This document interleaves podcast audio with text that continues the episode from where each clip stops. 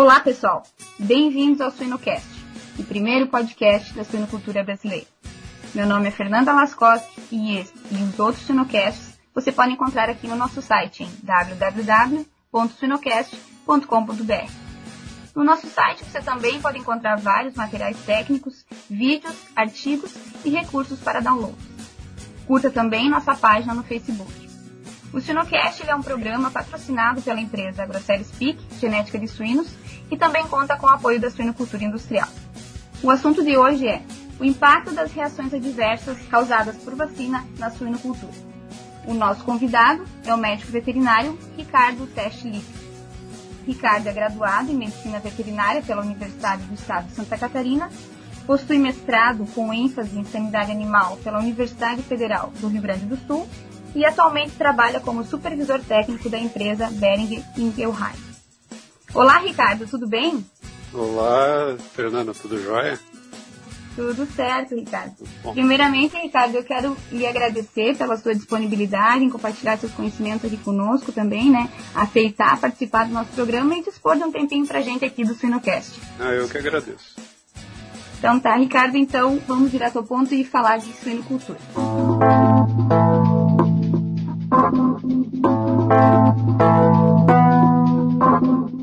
A utilização de vacinas como forma de prevenção das mais importantes doenças na suinocultura, ela é uma prática muito difundida né, entre todos os países produtores de suínos, além de ser uma peça-chave no controle e na prevenção das enfermidades presentes na suinocultura moderna. Além de ser um importante componente o custo do leitão. Então, para a gente iniciar esse assunto, é importante a gente saber, Ricardo, quais seriam os critérios a serem utilizados na decisão quando a gente vai comprar uma vacina, né? Existem alguns fatores que têm que ser levados em consideração quando, quando se pensa nisso? Sim, com certeza, Fernanda. Bom, primeiramente, a gente tem que encarar que a vacinação é das ferramentas mais importantes que a gente tem na suinocultura para prevenção de doenças, né? Dentre os critérios para serem utilizados na decisão da compra de uma vacina, a primeira coisa que vem na nossa cabeça é a eficácia da vacina. O que, é eficácia? Essa vacina tem que funcionar na prevenção daquele agente que a gente está querendo atacar, né? querendo prevenir. Então a eficácia é a primeira coisa que se leva em consideração numa vacina. A segunda coisa que hoje em dia está cada vez mais é, importante é a questão da praticidade. Né? Então, existe aquela discussão de vacinas de uma dose, vacinas de duas doses. E a gente sabe que hoje a escolha de uma dose ou duas doses tem muito a ver com a mão de obra e a eficácia é muito semelhante. E a terceira coisa é a segurança, e até uma, um dos temas que a gente está tratando hoje, né? A segurança tanto da pessoa que vai aplicar, porque isso é importante, mas a segurança para o animal, né? Ou seja, a vacina tem que causar o mínimo de reações adversas após a aplicação no animal. Interessante tudo isso, Ricardo, e com certeza, né, principalmente esse, esses três fatores, a eficácia, praticidade e segurança, com certeza devem ser levados em consideração atualmente. E o que, que a gente pode considerar como uma reação adversa causada pela vacinação e, e por que, que ela iria ocorrer, por exemplo? Dentro desse contexto, tem como a gente classificar essas reações? Sim, uh, didaticamente a gente pode classificar a reação adversa causada pela vacina em duas classificações principais. A primeira são reações sistêmicas, né? E até é interessante quando a gente fala de reação adversa causada por vacina, a primeira coisa que vem na nossa cabeça é choque anafilático, né? Mas não só o choque anafilático como uma reação sistêmica, mas também o fato de algumas vezes a gente aplica uma vacina reativa e o animal ele pode elevar a temperatura corporal algumas horas depois e causando uma coisa que a gente chama de narcolepsia transitória, ou seja, o animal fica sonolento, ele fica no canto, ele diminui o consumo de ração, né? Então, vamos dizer assim, das reações sistêmicas, seria choque anafilático, e a narcolepsia transitória. E das reações locais, a gente pode classificar principalmente inchaço no local da aplicação. Então, existem algumas vacinas reativas que, algumas horas após a aplicação, o local que você aplicou, geralmente na tábua do pescoço, né, ele fica inchado, ele fica avermelhado, e fica tipo, se tu encostar a mão, ele fica quente, né? Causando uma dor local no animal, claro. Ah, geralmente essa reação local, ela, vamos dizer assim, diminui com o tempo, né? Pode levar algumas horas ou alguns dias, mas a gente tem que levar em consideração que causa dor no animal. Sim, Ricardo, em relação ao inchaço, até tem trabalhos que relatam né, a quantidade de animais que apresentam essa, essa reação no local pode chegar até 60%, né? E até tamanhos diferentes. E, e tempos diferentes para, vamos dizer assim, desinchar. Agora uhum. tem uma coisa que é interessante que mesmo o inchaço provocado por uma vacina reativa, ele diminuindo, ele sumindo com o tempo, existem alguns trabalhos que relatam que ao redor de 7% desses animais, eles mantêm uma lesão local que é visualizada no momento do abate dos animais. Essa lesão, ela, ela é caracterizada por microabscessos assépticos, né? E é asséptico porque uh, não foi porque a agulha estava suja ou por causa da, da, falta de higiene na aplicação, mas sim por alguns, alguns componentes da vacina, principalmente adjuvantes oleosos, né? E isso pode ser um, um fator de condenação, claro que depende do frigorífico, mas um fator de condenação principalmente da região da sobrepaleta, né? Então existem relatos de até 7% dos animais manter esses microabscessos até o abate. É, isso também deve ser considerado hoje em dia, né, como um fator importante. Com certeza. Uh, Ricardo, e em relação agora, já que a gente entrou nesse, nesse quesito, né, quando tem uma reação local, é, quanto tempo depois da aplicação dessa vacina consegue se perceber a ocorrência dessa reação? E a gente consegue estimar uma duração de período dessa reação? Então vamos, vamos por partes, né? A, a, reação local após a aplicação de uma vacina reativa, ela acontece em algumas horas, né? Em algumas horas a gente observa o aumento da, da temperatura local e o inchaço do local da aplicação. De novo, é bom frisar que é, mesmo se tendo uma boa higiene, mesmo se utilizando agulhas descartáveis, que fazem parte das boas práticas de vacinação, pode-se observar essas reações locais. Claro que a gente tem que ter em mente que não são todas as vacinas que causam isso. Né? E a manutenção dessa, dessa reação, ou seja, desse inchaço local, ela é muito variável, mas podem durar até semanas. Né? Então, existem animais que em dois dias já desincham o local, né? Agora existem animais que demoram mais tempo. Agora a gente tem que imaginar que esse inchaço causa dor, é, causa um incômodo para o animal e com certeza ele, ele altera o comportamento dele, né? Além disso, a gente tem que pensar no bem-estar animal, né? Ah, com certeza. A, a dor é sentida provavelmente enquanto o inchaço persiste, né? Ela deve ser difícil de mensurar, mas deve ser considerada como uma, um importante fator relacionado ao bem-estar animal mesmo. Com certeza. E, Ricardo, quando a gente fala de uma reação adversa causada pela vacina, quando ela acontece em um animal, ela pode comprometer a resposta imune do indivíduo vacinado? E aí também entrando nessa questão, quando a gente tem a perda de desempenho de um animal afetado, é, a gente consegue mensurar também essa perda através de números ou através nos, nos índices, assim? Então vamos pela primeira pergunta que tu fez. Né? A reação adversa causada por vacina, ela não necessariamente compromete a resposta imune do indivíduo, né? Sim. Existem vacinas que, se a gente for ler a bula, elas realmente está lá escrito que elas são reativas, que podem causar aumento de temperatura corporal após a aplicação e principalmente a questão da sonolência do animal, né? E redução do consumo de ração. Então, mas assim, não, não teria um impacto direto na resposta imune do indivíduo, não. Agora, a perda de desempenho, eu acho que esse é o principal ponto quando a gente pensa em, em reação adversa causada por vacina. Porque mesmo, mesmo o indivíduo, após a aplicação da, da vacina reativa, ele ficando sonolento, ele ficando no canto, amontoado com os outros animais, não respondendo a estímulo de arraçoamento e não respondendo a estímulo sonoro, a gente tem que pensar que muitas vezes as nossas vacinas a gente faz na maternidade ou na creche, né? E são períodos extremamente críticos para o desenvolvimento do animal. Então, se a gente for buscar na literatura, é, é, muito, é muito bem relatado que vacinas reativas que causam essa narcolepsia transitória, essa sonolência, essa letargia, elas causam perda de desempenho principalmente na creche, né? quando você tem a vacinação na creche. E essa perda pode chegar, ela é, ela é bastante variável, mas vou dar um exemplo de, de, de, alguns trabalhos conduzidos pelo pessoal do Kansas State University, né? São trabalhos independentes. Eles demonstram, por exemplo, que vacinas de circovírus uh, reativas podem causar uma perda de 700 gramas no peso final de creche. Considerando o período de creche como 42 dias, né? Uh, existem trabalhos mostrando que a perda é maior que essa. E a gente tem que pensar que uh, não só vacinas, algumas vacinas de circovirose, mas vacinas de micoplasma também, elas podem causar esse atraso no desenvolvimento de creche por serem reativas, né?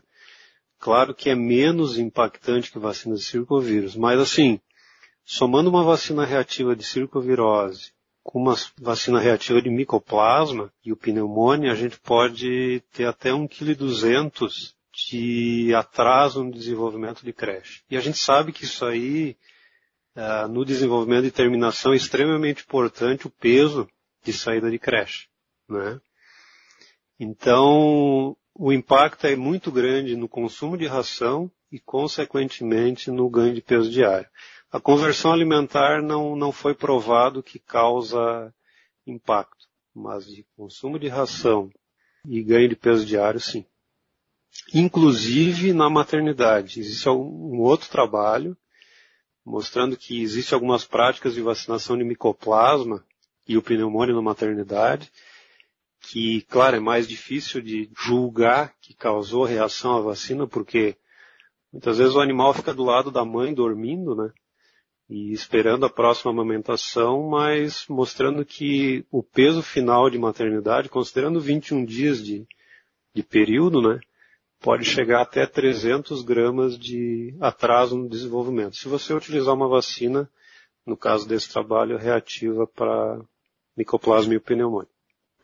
Nossa, muito interessante mesmo e relevante essas questões, principalmente do, do efeito ali da vacina reativa na narcolepsia, né, essa questão de ser aditivo, né, quanto maior o número de vacinas reativas utilizadas no animal, maior vai ser a redução do consumo de ração e perda de desempenho, né. É, tu falou uma coisa bem importante agora, Fernanda, que é assim, ó, as vacinas reativas, elas têm um efeito somatório. O que, que quer dizer isso aí? O efeito aditivo, né? Se você faz uma vacina reativa, vamos imaginar ali com 35 ou 42 dias de vida, né? E você perde 700 gramas, por exemplo, no final da creche.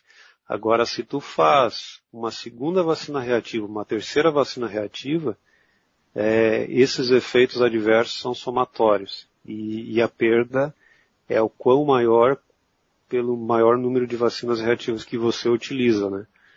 Então é muito importante observar que o efeito negativo ou efeito reativo de algumas vacinas, eles são aditivos. É importante levar isso em consideração também. E aí, quando a gente vai falar dessa, dessa reação adversa causada pela vacina, a gente consegue criar alguma relação, Ricardo, com os materiais utilizados na vacinação, ou algum adjuvante escolhido pelo fabricante, ou até algum tipo de agente específico que é utilizado na vacina, existe alguma relação com esses fatores? Existe. Uh, os principais fatores que influenciam ou que impactam numa reação adversa causada por vacina, o primeiro é o adjuvante, né? Então, o adjuvante ele é responsável por, ele é um componente da vacina, né? Fora o antígeno, e ele é responsável, assim, de uma maneira bem prática de chamar ou de ativar o sistema imune. Né? Isso já é mais que provado que adjuvantes oleosos, ou seja, a base de óleo tem várias matérias-primas diferentes, uh, são mais reativos que adjuvantes aquosos ou adjuvantes poliméricos. Né? E isso se explica por tanto pela reação local que ele pode causar, esses adjuvantes oleosos, quanto reações sistêmicas, como a sonolência, a letargia, assim como, como diminuição no consumo de ração. Né? Então, adjuvantes oleosos é sabido que causam mais reações adversas. Uh, outro fator que, que a gente tem que considerar são vacinas produzidas com ou que são produzidas frente a bactérias gram-negativas, né? Uh, a gente sabe que as gram-negativas elas contêm na, na, parede celular o lipopolissacarídeo, né? A, a, o componente da parede celular das gram-negativas. E o lipopolissacarídeo é extremamente antigênico, ele, ele, ele é extremamente reativo para o animal, né? E na Europa existe uma lei que mede a quantidade de lipopolissacarídeos dentro das vacinas para ser liberado para o consumo. Né? Esses lipopolissacarídeos eles também causam reações adversas, principalmente a narcolepsia transitória e reações locais. Ah, claro que muitas vezes a gente, não, a gente tem que vacinar para bactérias gram-negativas, né? Mas a gente tem que levar em conta que são vacinas mais reativas que o normal, né? Então, basicamente, o resumo da pergunta é, é são uh, vacinas produzidas com bactérias gram-negativas, são mais reativas, e vacinas que contêm adjuvantes oleosos, são mais reativas. E uma coisa super importante de a gente lembrar é que não é tamanho da reação diversa que vai dar o tamanho da proteção do animal. Então, quanto mais reação diversa, mais o animal está protegido. Não é assim. Hoje em dia, a tecnologia de produção de vacina está extremamente avançada e uma vacina que não causa reação adversa alguma pode conferir uma eficácia igual ou melhor a uma vacina reativa, que contém o adjuvante oleoso ou que, que realmente é, é reativa por natureza. Né? Sim, sim, claro. É importante também saber sobre o tamanho que a reação pode causar, se ela influencia ou não, né? É uma coisa certa, Fernanda, é que é assim, muitas vezes, na prática, quem compra a vacina não é quem faz. Quem compra a vacina Sim. ou quem decide vacina num, num, sistema não é muitas vezes o vacinador, aquele que pega o aplicador na mão e faz, né? E isso é uma questão importante, vamos dizer assim, na, na, no julgamento do que, que é reação adversa causada por vacina do que não é, né? Então, é importante conversar com os vacinadores, não perguntar simplesmente essa vacina é reativa ou não, porque a primeira coisa que vai passar na cabeça dele é, é se dá choque anafilático ou se vai cair o animal na tua frente, né?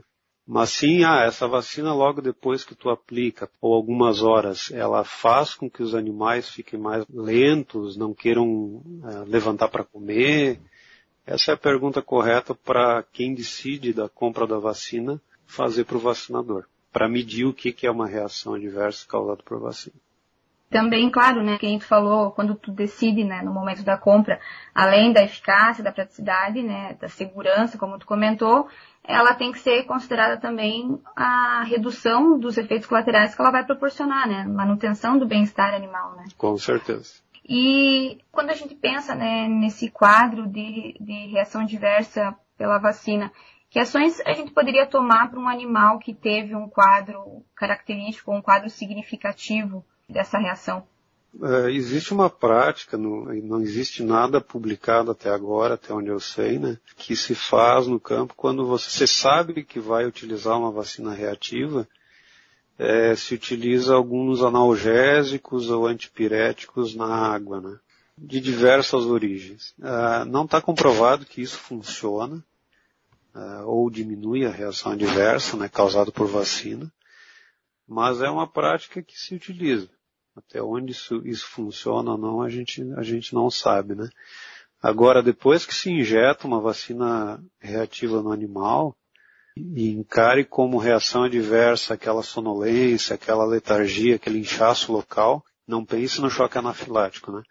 Não tem muito o que fazer a não ser esperar o animal passar aquela fase de reação. Só que a gente tem que pensar que enquanto a gente está esperando passar aquela fase, o animal está perdendo desempenho, né? Está perdendo preciosos quilos ou preciosos gramas que vão fazer diferença na vida do animal. Principalmente porque esses gramas são perdidos ou na maternidade ou na creche. E já é mais que sabido que isso tem um impacto absurdo e é, exponencial na, na terminação, né, na fase de terminação. Então, assim, vacinas reativas, depois que tu aplica no animal, não tem muito o que fazer para corrigir ou para curar. Claro que se o animal entrar em choque anafilático, e o que é choque anafilático? O animal se aplica a vacina alguns minutos, algumas horas depois, principalmente minutos, né? É rápido. O animal começa a ficar vermelho, cai, começa a tremer. Então o que se orienta é você molhar o animal com água. Claro que não diretamente na, no, no lombo do animal, em cima do animal, mas começando pelas pernas e depois molhando todo o animal, né? Para que, que aquele choque anafilático reduza. É também orientado a aplicação de epinefrina, né? Isso a gente lê constantemente nas bulas de, de vacinas, né? Mas assim, vamos pensar que choque anafilático é muito difícil de dar. É uma, é uma reação adversa causada por vacina bem rara e pode ser causada por qualquer vacina, né? Mas é uma, é uma reação bem rara de acontecer. Uhum. E além disso, a gente consegue, acho que é uma das primeiras ações, retira o animal da baia, né, deixa ele isolado dos demais e aí tenta tratar ele como indivíduo até a, a consciência, né? A assim como qualquer animal doente, né? Tem que ser uhum. tirado, porque senão a gente sabe que o suíno ele, ele começa a incomodar o animal que está doente na baia, né? Uma outra, uma outra coisa que se observa a campo é que se tenta, bom, então eu não vou fazer a vacina na creche, vou fazer ela na maternidade. Porque na, isso é uma fala empírica, né? Porque Sim. na maternidade dá menos reação. Na verdade não é que dá menos reação. Primeiro a gente tem que olhar a idade correta de vacinação, né? E na maternidade não é que dá menos reação. É que a gente enxerga menos a reação. Porque é um comportamento normal do leitão ficar dormindo ao lado da mãe.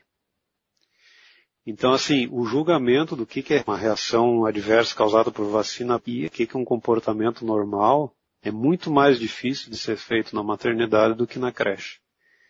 Então, é, a gente tem que levar isso em consideração também. É muito interessante, Ricardo. E aí, pra gente então, Ricardo, finalizar aí o nosso bate-papo, você deixaria alguma mensagem final para os nossos ouvintes ou alguma consideração final sobre, sobre o nosso tema de hoje?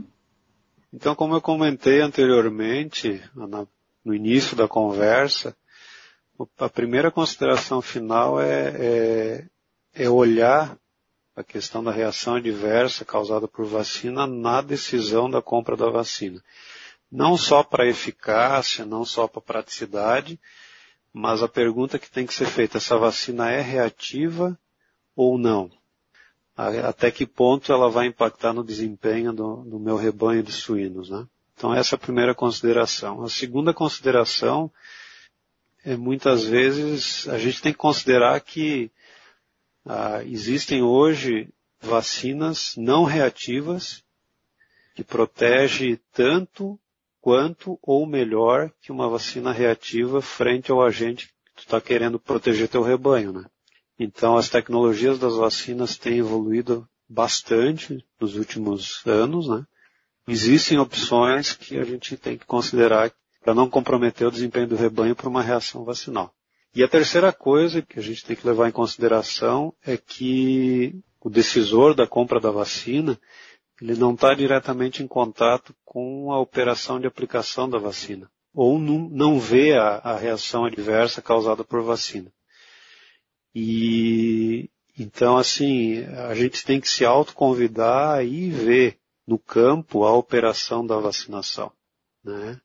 Observe os animais vacinados algumas horas após a aplicação. Faça a vacina de manhã e observe os animais à tarde. Será que essa vacina ela ela está causando uma reação adversa? Observem a narcolepsia transitória, se é que a vacina produz isso, né?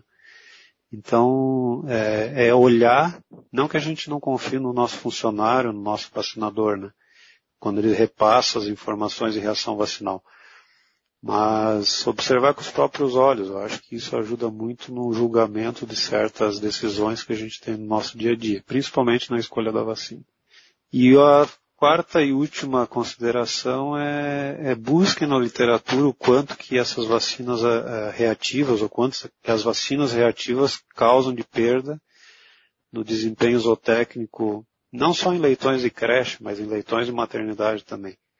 como eu falei anteriormente, às vezes a gente acha que não tem, mas é a gente que não está olhando direito. Né? Então busque na literatura que ela tem, tem bastante informação sobre isso. Ok, Ricardo, então quero lhe agradecer novamente por nos disponibilizar um momento contigo, né? Por todas essas informações interessantes que você nos passou. Eu tenho certeza que foi um bate-papo bastante produtivo, muito útil, né? Tanto para nós como para todos os ouvintes aqui do Sinocast. Eu que agradeço, Fernando, o convite feito pelo Sinocast. E eu fico à disposição se alguém quiser alguma informação a mais ou quiser algum alguma literatura sobre isso, a gente fica à disposição para fornecer isso aí prontamente. Muito obrigada, então. Um abraço. Eu que agradeço. Um abraço.